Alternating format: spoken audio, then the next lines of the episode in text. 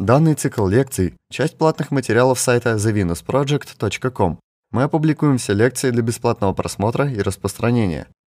Если вам понравился данный материал, пожалуйста, рассмотрите возможность сделать пожертвование для научно-исследовательского центра проекта Венера на сайте thevenusproject.com.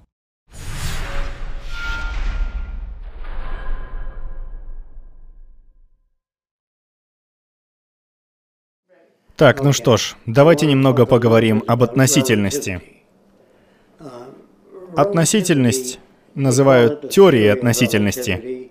И кажется, Альберт Эйнштейн выдвинул идеи, связанные с ней. По-моему, это не теория. Мне кажется, ее неправильно называть теорией относительности. По-моему, теорию эволюции тоже называют теорией.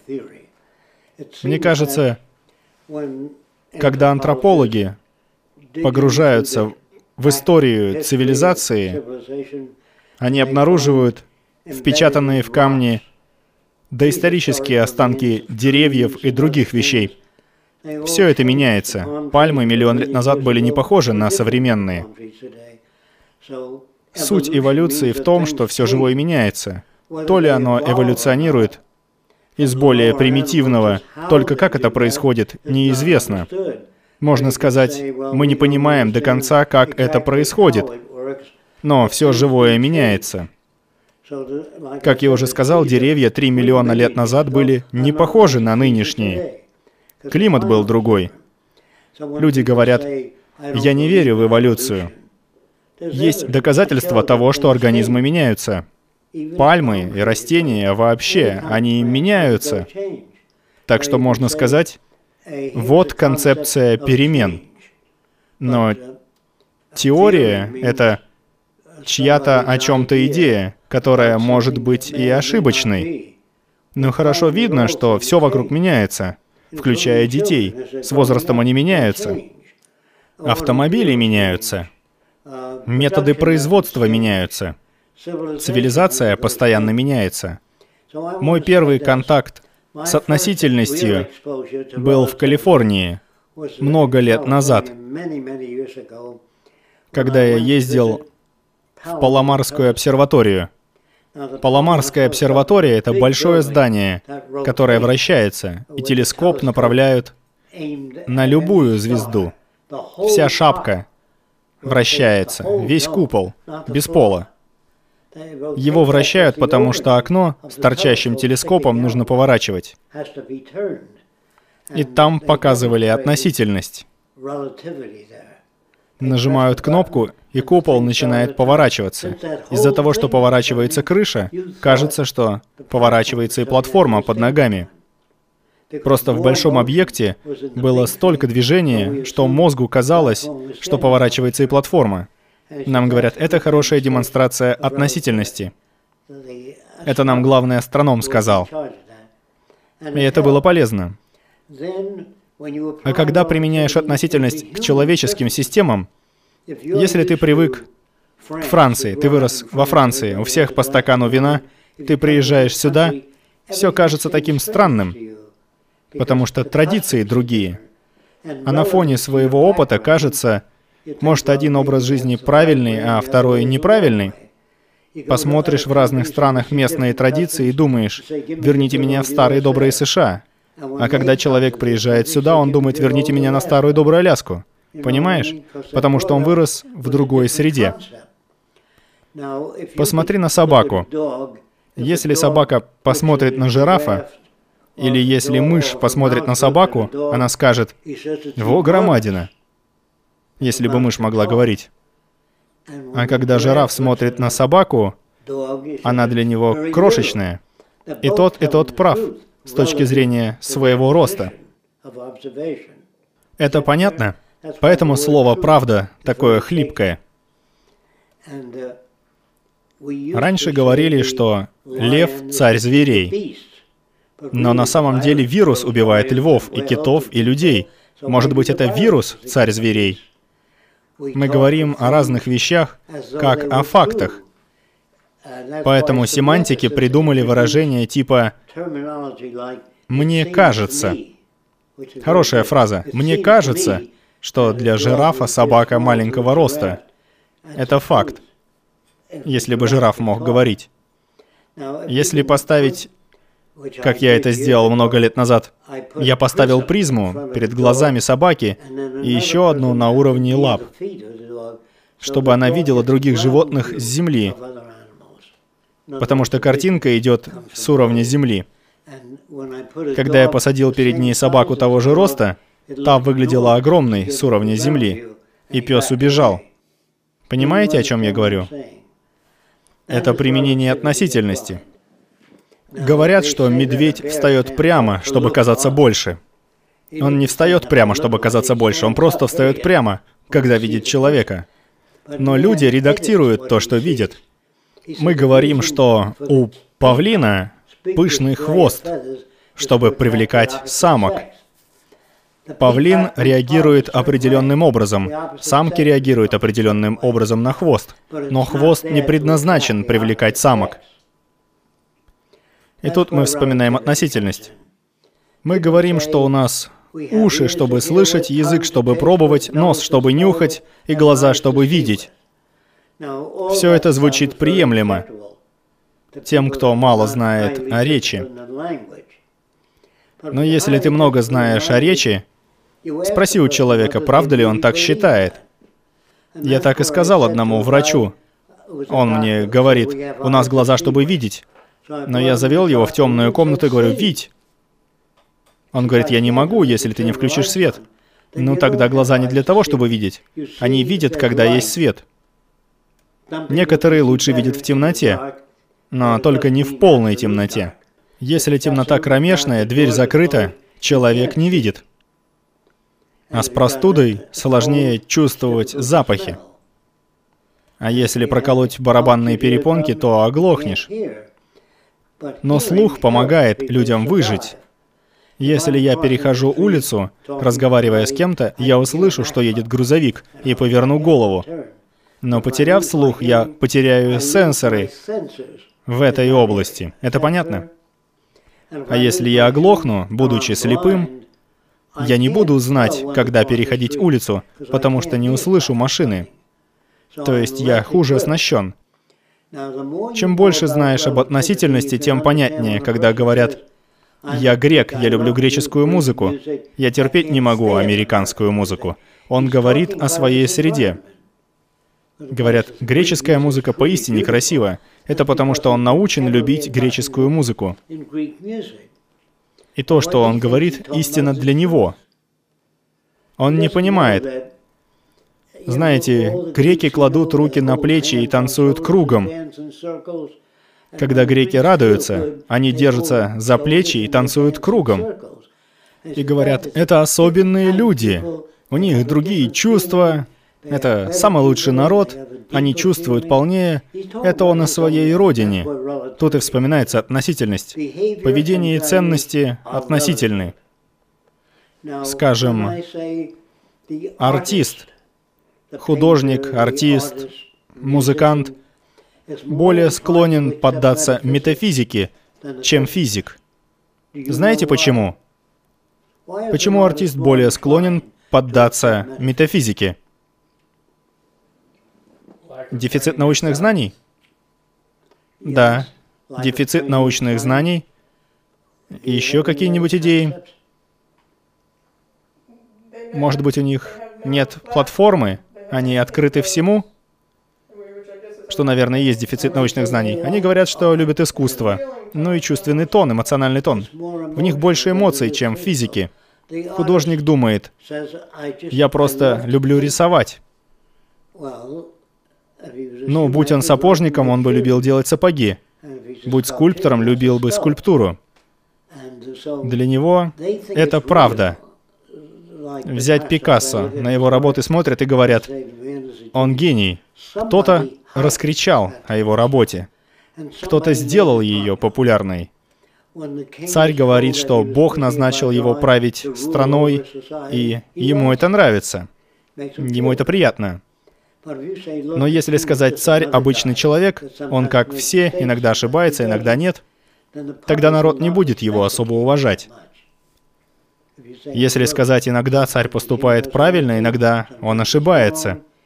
Он человек с ограниченной информацией. Он не принимает идеальные решения. Скажи это народу про царя, и его перестанут почитать.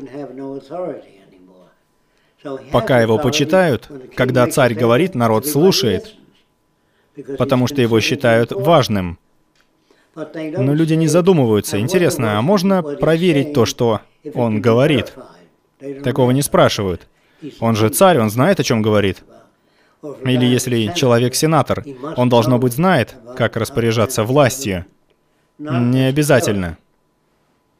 Поэтому Почему новости редактируют? Почему не рассказывают все точки зрения нацистов, испанцев насчет войны?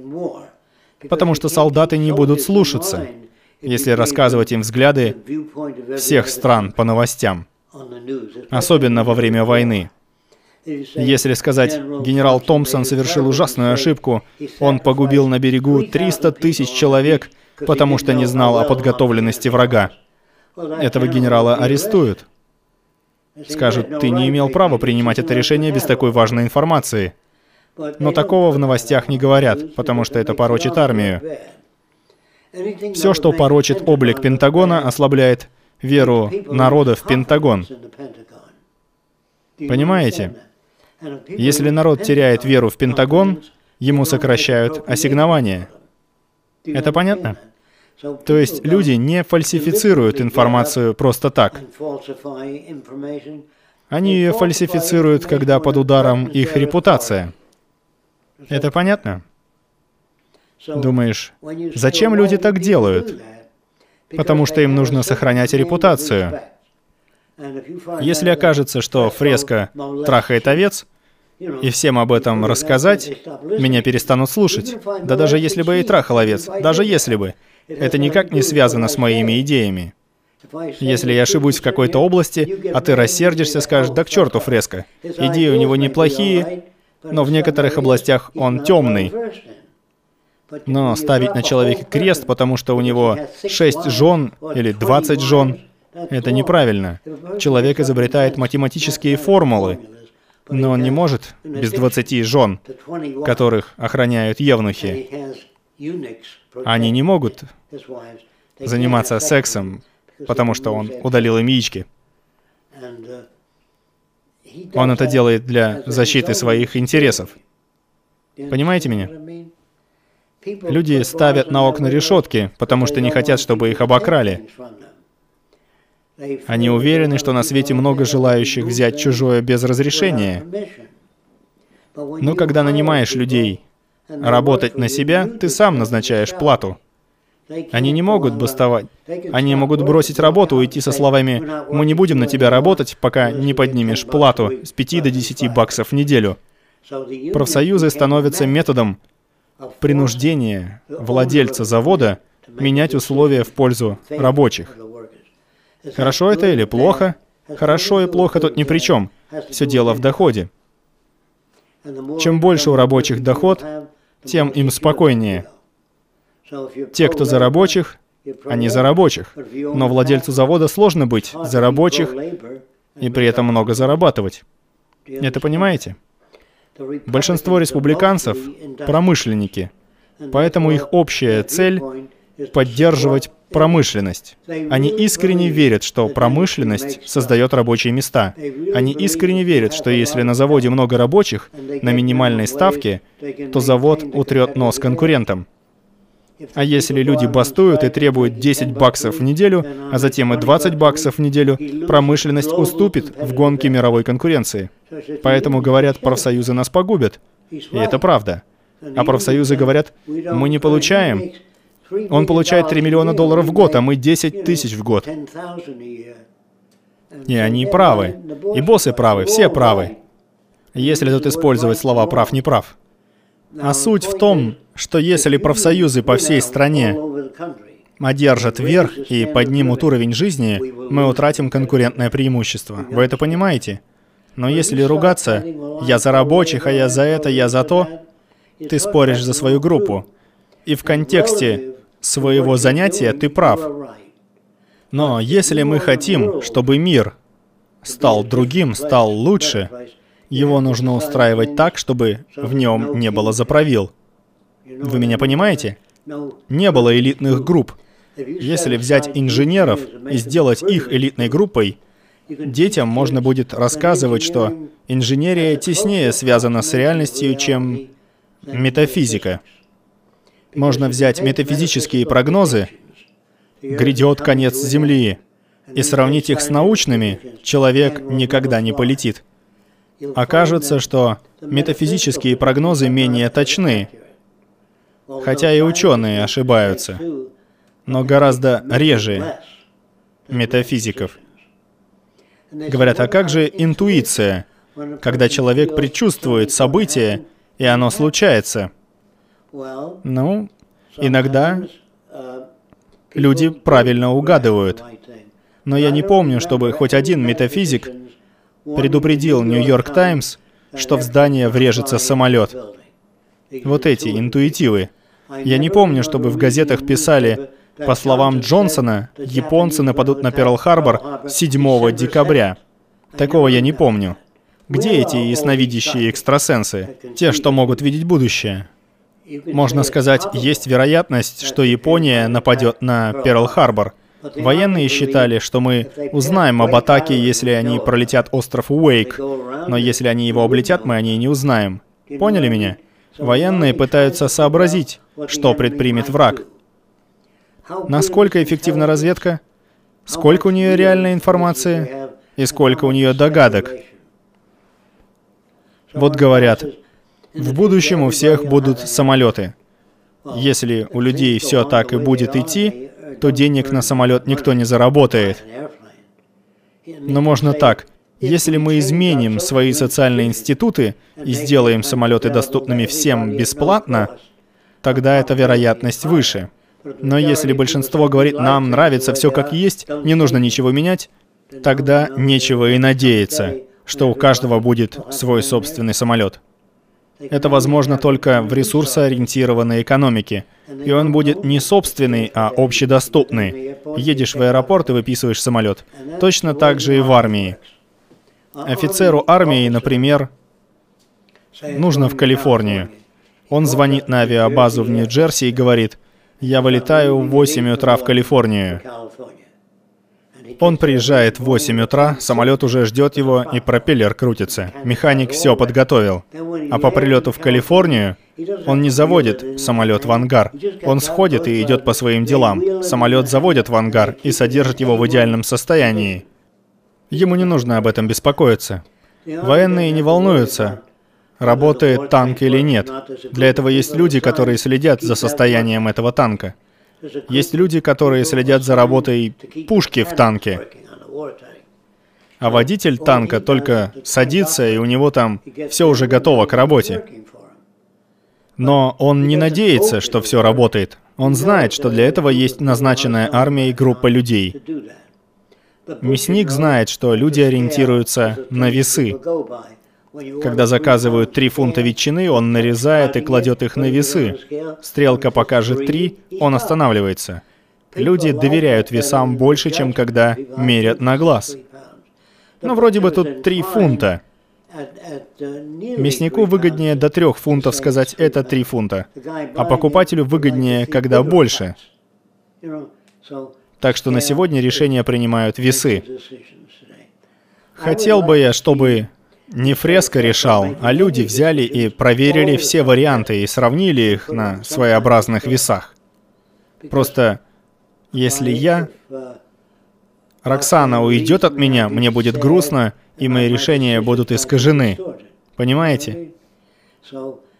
Люди, они переменчивые, понимаете? Их суждения меняются в зависимости от самочувствия, физической формы, от сытости, от слабости, меняются и ценности.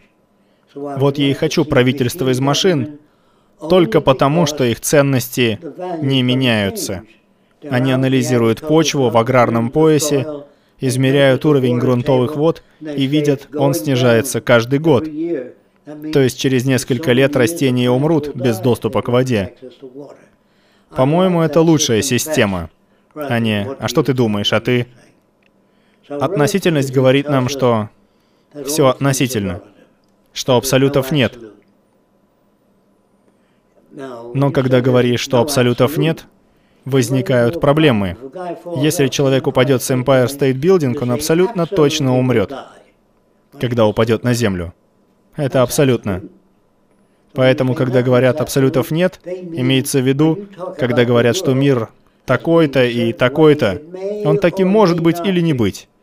Но когда говоришь «абсолютов нет», это уже преувеличение.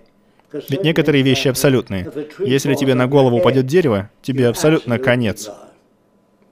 Вы меня понимаете? Так что абсолюты есть. Но у людей бывают статичные взгляды.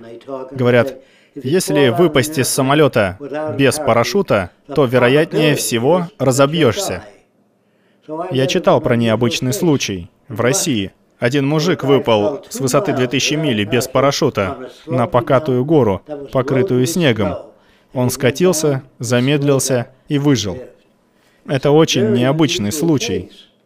Но можно сказать, вероятнее всего, что если человек выпадет из самолета летом, без покатых гор, если строго указать условия, истина будет ближе.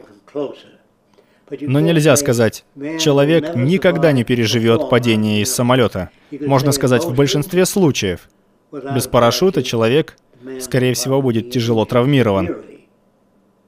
Вы меня понимаете? Когда я прочитал эту историю про русского, я подумал, а если человек упадет с высоты в милю в море?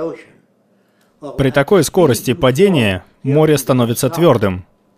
Ты не войдешь в воду на скорости 300 миль в час. Ты упадешь, она твердая, как камень или как бетон. Но я этого не знал. Когда самолет падает в море, он не уходит сразу под воду. Он врезается, крылья отламываются и все такое. Вода мягкая только при определенных условиях. Если ударить воду ладонью, можно проверить. Ударить сильно, вода ее остановит. Ты поранишься, все будет в крови. Но если опускать руку медленно, то она легко проникает в воду. Так выходит, вода опасна? Все зависит от ситуации. Как быстро ты бьешь воду. Тут и вмешивается относительность. Все это относительно. Все наши суждения. Многие не знают разницы между относительным суждением и другими взглядами. У них нет оттенков серого. Они считают, что вода мягкая.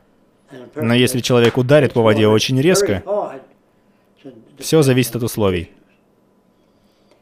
Как я уже много раз говорил, считают, что Иисус ходил по воде. Комар скажет, мы давным-давно ходим по воде. Комар может пройтись по воде, потому что он очень легкий. Если муравей упадет с высоты 50 этажа, он не пострадает. Он падает медленно из-за воздуха. Муравей такой, ну и что? Если муравей упадет с дерева, он и падает медленно, и не весит почти ничего. Если бы он состоял из ртути, то разлетелся бы. Понимаете?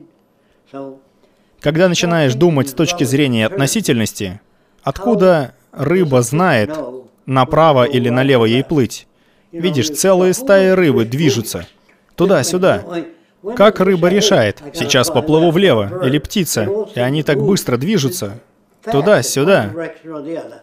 Просто если разрезать птицу, мы увидим, что у нее оптические нервы соединены с крыльями. Когда рядом другая птица, оптический нерв поворачивает крылья. У рыбы то же самое. Она видит, как другая рыба поворачивает, а у нее оптический нерв соединен с плавниками и хвостом. Она не думает, поплыву-ка я влево, поплыву-ка я вправо. Это интеллект. Люди так не могут угнаться за комаром. Они гоняют друг друга. Когда успеваешь думать, о, он повернул влево. Пока ты это подумаешь, он 400 раз уже повернет. Как насекомые это делают. Говорят, некоторые насекомые живут всего три дня. Зато они все видят быстрее. Например, для тебя летящий мяч, но насекомое все видит подробно, потому что они воспринимают за секунду больше, чем мы. Доказательство в том, что они машут крыльями очень быстро. Мелкие насекомые для полета машут. Чем меньше насекомое, тем быстрее оно машет крыльями. Говорят, на самом деле у насекомых слишком малая площадь крыльев, поэтому они машут очень быстро. И вообще, это насекомое машет или крылья? То ли насекомое реагирует на среду, то ли оно принимает решение. Полечу-ка я со стаей. Они летают со стаей. Птицы. Они не думают. Полечу-ка я со стаей. Вы понимаете? И рыбы движутся в унисон. Все вправо, все влево. Их теологи, которые изучают рыбу, думают, что это рыбы создают большую массу, чтобы акула увидела большую массу и не напала. Они думают, что животные действуют целенаправленно, чтобы казаться большой структурой, в которой рыбы действуют сообща. Понимаешь, о чем я? Лучше сказать, что рыба действует так-то, а некоторые рыбы уплывают, когда перед ними большая масса. Но не говори, что они это делают, чтобы выглядеть больше. Некоторые животные растопыривают перья, чтобы якобы казаться больше и злее. Говорят, поэтому животные такие страшные, с клыками, рогами, чтобы отпугивать. Другой зверь не подумает, «Ой, какой страшный!» Это человеческая проекция. А люди проецируют как ненормальные, и поэтому же убивают друг друга. Если ты вырос в таком обществе, что веришь в существование 15 богов, потому что тебя так воспитали, и в город приходит мужик и говорит, что Бог только один, кажется, что он говорит чушь. Говорят, ты что, скандалист? Баламут? А он такой, нет, я правда верю, что Бог всего один, а я правда верю, что богов 20. И кто из них прав? Да они оба дебилы. Но если тебя так воспитали, это кажется правдой. Что перед дамой трогают шляпу. Раньше приподнимали шляпу перед дамами. Вы знали об этом? У меня в детстве это было нормой. Я уже не помню, когда в последний раз это видел. Мужчина всегда открывает дверь для дамы. Дверь машины. Дама не открывает дверь. Это все уже ушло. Но когда говорят слова «хорошо» или «плохо», это «хорошо» или «плохо»? Я только могу сказать, существуют более эффективные методы. И со временем мы, скорее всего, научимся более эффективным методам действия, которые коррелируют с реальным миром. Но нельзя сказать, что Мужчина должен открывать дверь для дамы. Так велит хороший тон. Можно сказать, так принято в данной местности. Это понятно? Вот они инструменты мышления. Если рассматривать человека без этих инструментов, относительность, что ценности относительны, можно сказать, что пол, кажется, движется. Но я не знаю точно. Можно так сказать. Можно сказать, что когда самолеты летали на скорости 40 миль в час, они были самой быстрой штукой на Земле. Но когда он летит со скоростью 4000 миль в час, кто-то скажет, мы не перенесем такую скорость. Перенесем, если ускоряться медленно. Понимаешь, о чем я? Если набирать скорость медленно. Если ускориться с 50 до 4000 миль в час, человека размажет по креслу. Как от падения если человека пихнуть слишком резко. Поэтому ракеты летают с максимальной скоростью, которую вынесет человек. Если она полетит слишком быстро, его расплющит на полу. Понимаете? Когда самолет раньше поворачивал, он может поворачивать быстрее. Но у человека кровь уйдет в ноги, и он вырубится. А чем выше поднимаешься, тем больше нужно кислорода, потому что процент кислорода снижен. Но выяснилось, что от кислорода расшатываются зубы, и человек их теряет, если слишком много летает высоко. Это нельзя узнать заранее, пока кто-то не потеряет так зубы. Кто-то скажет, ну, конечно, высоко нельзя летать с излишком кислорода. Просто он это уже узнал. Но если ты это только узнал, ты скажешь, я узнал что-то новое, поэтому я и говорю, что люди никогда не ошибаются. Просто раньше не знали, как нужно делать.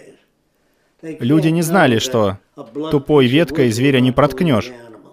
Но однажды ветка поломалась, и получилось острие, и зверя вышло проткнуть. Так люди стали заострять оружие. Но этого нельзя знать, пока не попробуешь. Поэтому я и говорю, что люди никогда не ошибаются.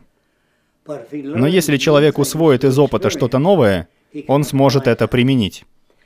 Наука подсказывает, что если полететь на другую планету с притяжением в шесть раз сильнее земного, тебе скажут, пошли погуляем? Нет, спасибо. Потому что поднять ногу, если она весит 100 фунтов, то будет весить все 600. Понимаешь? Так что никто там не погуляет. И по всем законам здания проектируют с широкой основой. Человек скажет, «Господи, ты посмотри, какие у них здания». В них нет ошибки, они соответствуют законам планеты. Если что-то измеряют на Земле, то его измеряют в контексте человека. Понимаете? Но если прилетит инопланетянин с толстенными ногами и костями, толстыми, как у динозавра, скажет, на нашей планете притяжение, да у вас даже прыгать можно. Это странно. Так что, когда люди записывают научные законы, те основаны на воздействии среды на нас здесь. Когда спрашивают, а как все на самом деле? Это абсурдный вопрос. Например, что делают жители другой планеты, где все гораздо тяжелее? Говорят, есть планеты с настолько огромным притяжением, что приземлись ты там, если предположить, что это возможно, то тебя расплющит по поверхности в лужу, потому что притяжение настолько огромное, что оно тут же тебя расплющит. Понимаешь? Сможет ли человек там побывать? Ну, для этого придется разработать специальные системы. Я не скажу «нет», но понадобятся специальные системы. Но мне кажется, эволюция, когда первая рыба вылезла из воды, рыба с легкими. Она могла дышать и под водой, и над водой. Она вылезла из воды, потому что могла. Поэтому я и говорю, что в будущем, когда живой организм зайдет в море, он изменит форму и поплывет как рыба. А выходя из моря, он будет с ногами и будет ходить, как люди. Это и есть эволюция, но она длится миллионы лет. Происходит она мгновенно. Если бы ты жил одну десятую долю секунды, в море не было бы волн. Он был бы замерзший. Если бы ты видел только одну десятую секунды, не было бы движения, деревья бы не качались от ветра. Понимаешь? Они были бы неподвижны. И ты бы написал о своем мире. Мир неподвижен. Мы не можем описать мир. Мы можем только описать, что мы воспринимаем своими рецепторами. Это вы понимаете? Поэтому, когда человек начинает искать истину, он перестает узнавать новое. Это останавливает. Кажется, что твои измерения — это и есть реальность. Я знаю, что это не так, благодаря опыту в этой области. Я предполагаю, что комар все замечает очень быстро. Он видит плавное движение крыльев другого комара. Он видит много изображений в секунду. Мы видим облачко, мы не видим движение крыльев насекомых. Мы видим размытость. Понимаете? Когда смотришь на вентилятор, он размывает картину и свет позади. Если сунуть руку, тебя ударит. Но мы не видим движения самих лопастей вентилятора. Когда я работал на авиазаводе, один мужик принес стробоскоп. Они его используют не так, как мы. Стробоскоп срабатывает всякий раз, когда лопасть вертолета напротив тебя. Он срабатывает. Он не горит постоянно. Когда лопасть напротив тебя, он такой... Поэтому лопасть видно всегда в одном положении, а когда рычаг поворачивает лопасть, прямо видно, как рычаг поворачивает ее, потому что он фотографирует все интервалы вращения, которые мы не замечаем. Мы видим только размытые лопасти. Понимаешь? А стробоскоп у тебя был когда-нибудь стробоскоп? У него регулируется интервал вспышек. Можно заснять работающий вентилятор. Он как будто не двигается. Когда на телевидении снимают машины, кажется, что колеса вращаются в обратную сторону. Замечали такое? Потому что свет не синхронизирован с вращением. Освещение нужно синхронизировать, чтобы колесо, оно может на вид вертеться быстрее или не в ту сторону. Как угодно, если освещать колесо. Когда спицы в этом положении, в этом, если вспыхнет свет, кажется, что оно вертится не в ту сторону. Есть еще одна вещь. Чем крупнее организм, тем он медленнее. Динозавры не бегали. Они могли чуть ускоряться. А чем ты крупнее, тем сильнее на тебя действует притяжение. Но если ты маленький, муравей может бежать на скорости 200 миль в час относительно своего размера. Видели, как насекомые бегают? Или как ящерки у нас? Как они носятся. Будь она большая, она бы не могла так быстро бегать в поле тяготения. И думаешь, каким же лучше всего быть? Если бы как-то предположили, что если бы людей можно было бы выводить генетически вот такого роста, одной булки хлеба хватало бы человеку на год. Понимаете? Но тогда мыши и кошки ели бы людей. Видите, новые проблемы. Так что наш рост и выживание зависят от нашего роста относительно других животных. Будь мы крошечными, нас бы хватали птицы, ели и уносили. Если сделать людей меньше, будут и отрицательные последствия. Если ты крохотный, можно упасть с крыши здания, встать и отряхнуться. Но жизнь была бы короткая. Все насекомые, пчела ужалит, и ты умрешь. А комар сядет на тебя. Понимаете? Это и есть относительность. Если мы полетим на другую планету, все будет зависеть от условий на этой планете. Мы можем там не выжить. Поэтому сперва нужно послать зонд, измерить притяжение, уровень кислорода, а изучив их, уже смотрим. Тут слишком мало кислорода для среднего человека. Или притяжение не подойдет для наших шин и космического транспорта. Это понимаете? Так вот, обычные люди, выросшие в определенной среде, думают, что это норма. Это норма, потому что они тут выросли. Говорят, я бы хотел изучать настоящее устройство мира. Это невозможно. Его можно изучать только со своей точки зрения. Понимаете? Я хочу, чтобы вы понимали, что относительность работает. И это хороший инструмент мышления. Вот и все. Это применение относительности. Что все в мире относительно. Нельзя узнать точно, как устроен мир. Узнать можно только то, что воспринял. Есть устройство, которым ученые определяют присутствие электромагнитного поля.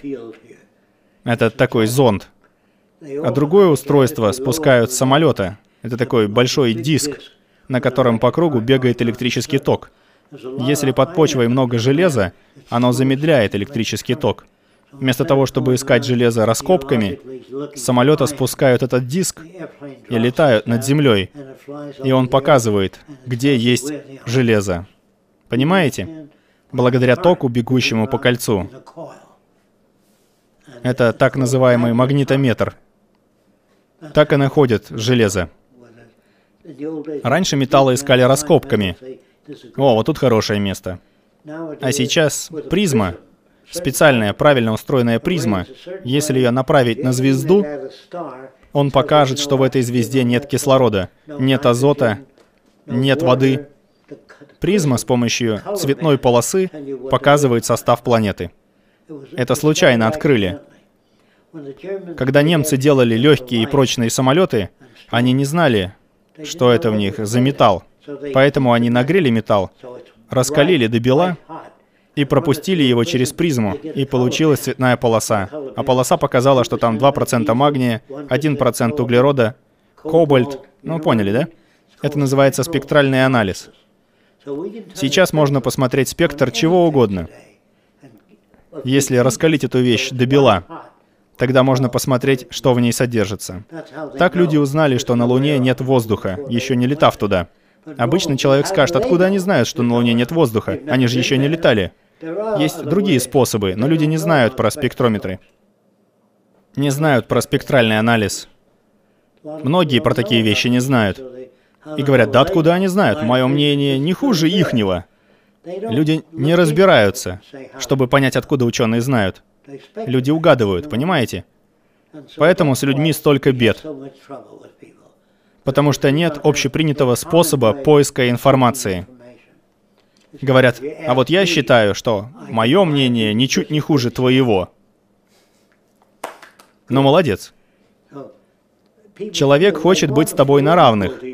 Говорят, это ты так считаешь, а вот я так считаю. Они думают, что все мнения равноценны. И это правда среди людей, которые не знают, где взять информацию. Правильнее думать, интересно, как ученые узнали, что на Луне нет воды?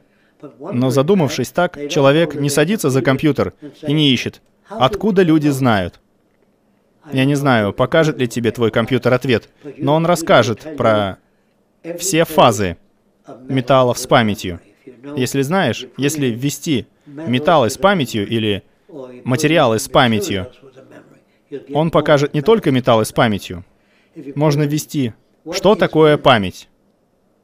Понимаете? Это уже совсем другой вопрос. Мы не задаем такие вопросы, потому что нас не приучили их задавать. Нас приучили, если есть деньги, то можно купить что угодно. И Rolls-Royce, и огромный дом с 40 комнатами. Поэтому больше интереса к деньгам, а не к научным инструментам. Думаешь, но почему люди думают только о деньгах? Потому что за деньги можно купить любую машину, любой дом, можно откупиться. Деньги — это символ. На них можно купить что угодно. Если изучать химию, ты будешь понимать в химии, но у тебя не будет денег на большой дом. Поэтому людей интересуют деньги. Не потому, что они плохие или жадные. Просто деньги — это путь к желаемому. А без денег желаемое не получишь. Это хорошо понятно? Деньги дают людям удовлетворение. Если ты получаешь удовлетворение не от денег, а когда помогаешь людям, это другое. Но тобой будут пользоваться. Ты будешь ездить на машине, которая вечно ломается, потому что на машину, которая не ломается, не будет денег. Новый Мерседес прослужит дольше средней машины, но он тебе будет не по карману. И с магнитным тормозом машина прослужит дольше, но он тебе не по карману. А человек с деньгами спросит, какой тормоз лучше? Дайте мне два. Понимаешь? Как мне защитить дом от пожара?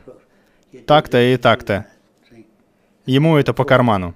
На тех, у кого нет денег, людям начхать. Они спят на улице, нищие. Говорят, подумаешь, бомж. я знавал так называемых бомжей, настолько начитанных, что они не хотели просто жить в этой системе. Они жили в нищете. Я, кажется, рассказывал про мужика на Гаити с рубахой из одних заплаток. Я не мог понять, где изначальная рубаха. Так много там было заплаток. Он хорошо разбирался в семантике. Но рубаха на нем была такая, будто в ней взорвалась ручная граната.